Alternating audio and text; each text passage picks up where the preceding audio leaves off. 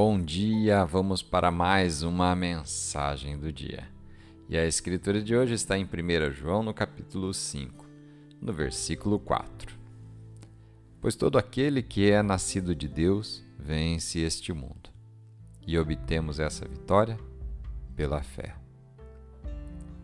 O tema de hoje: maior que o medo. O medo sempre se apresenta muito maior do que realmente é é sempre o pior cenário. Ele sempre tenta deixar você preocupado, ansioso, tenso e em pânico.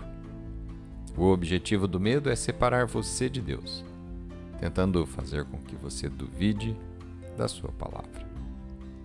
Mas quando o espírito do medo vier, reconheça que ele não tem poder, a menos que você lhe dê esse poder. Não dê poder falando daquilo que o próprio medo fala. Não dê poder meditando sobre ele. Em vez disso, deixe o poder da palavra de Deus agir dentro de você. Declare aquilo que Deus diz sobre você.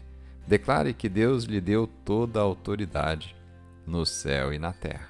Declare que nenhuma arma forjada contra você prosperará. Lembre-se de que, por maior que seja o medo, ele não está à altura do poder do Deus Todo-Poderoso. Quando você se entrega a Deus, você aproveita o poder dele, e maior é aquele que está em você do que no mundo. Deus é maior que seus problemas e maior que o medo. Deixe a fé crescer em seu coração, porque a fé é a vitória que vence o mundo. Vamos fazer uma oração?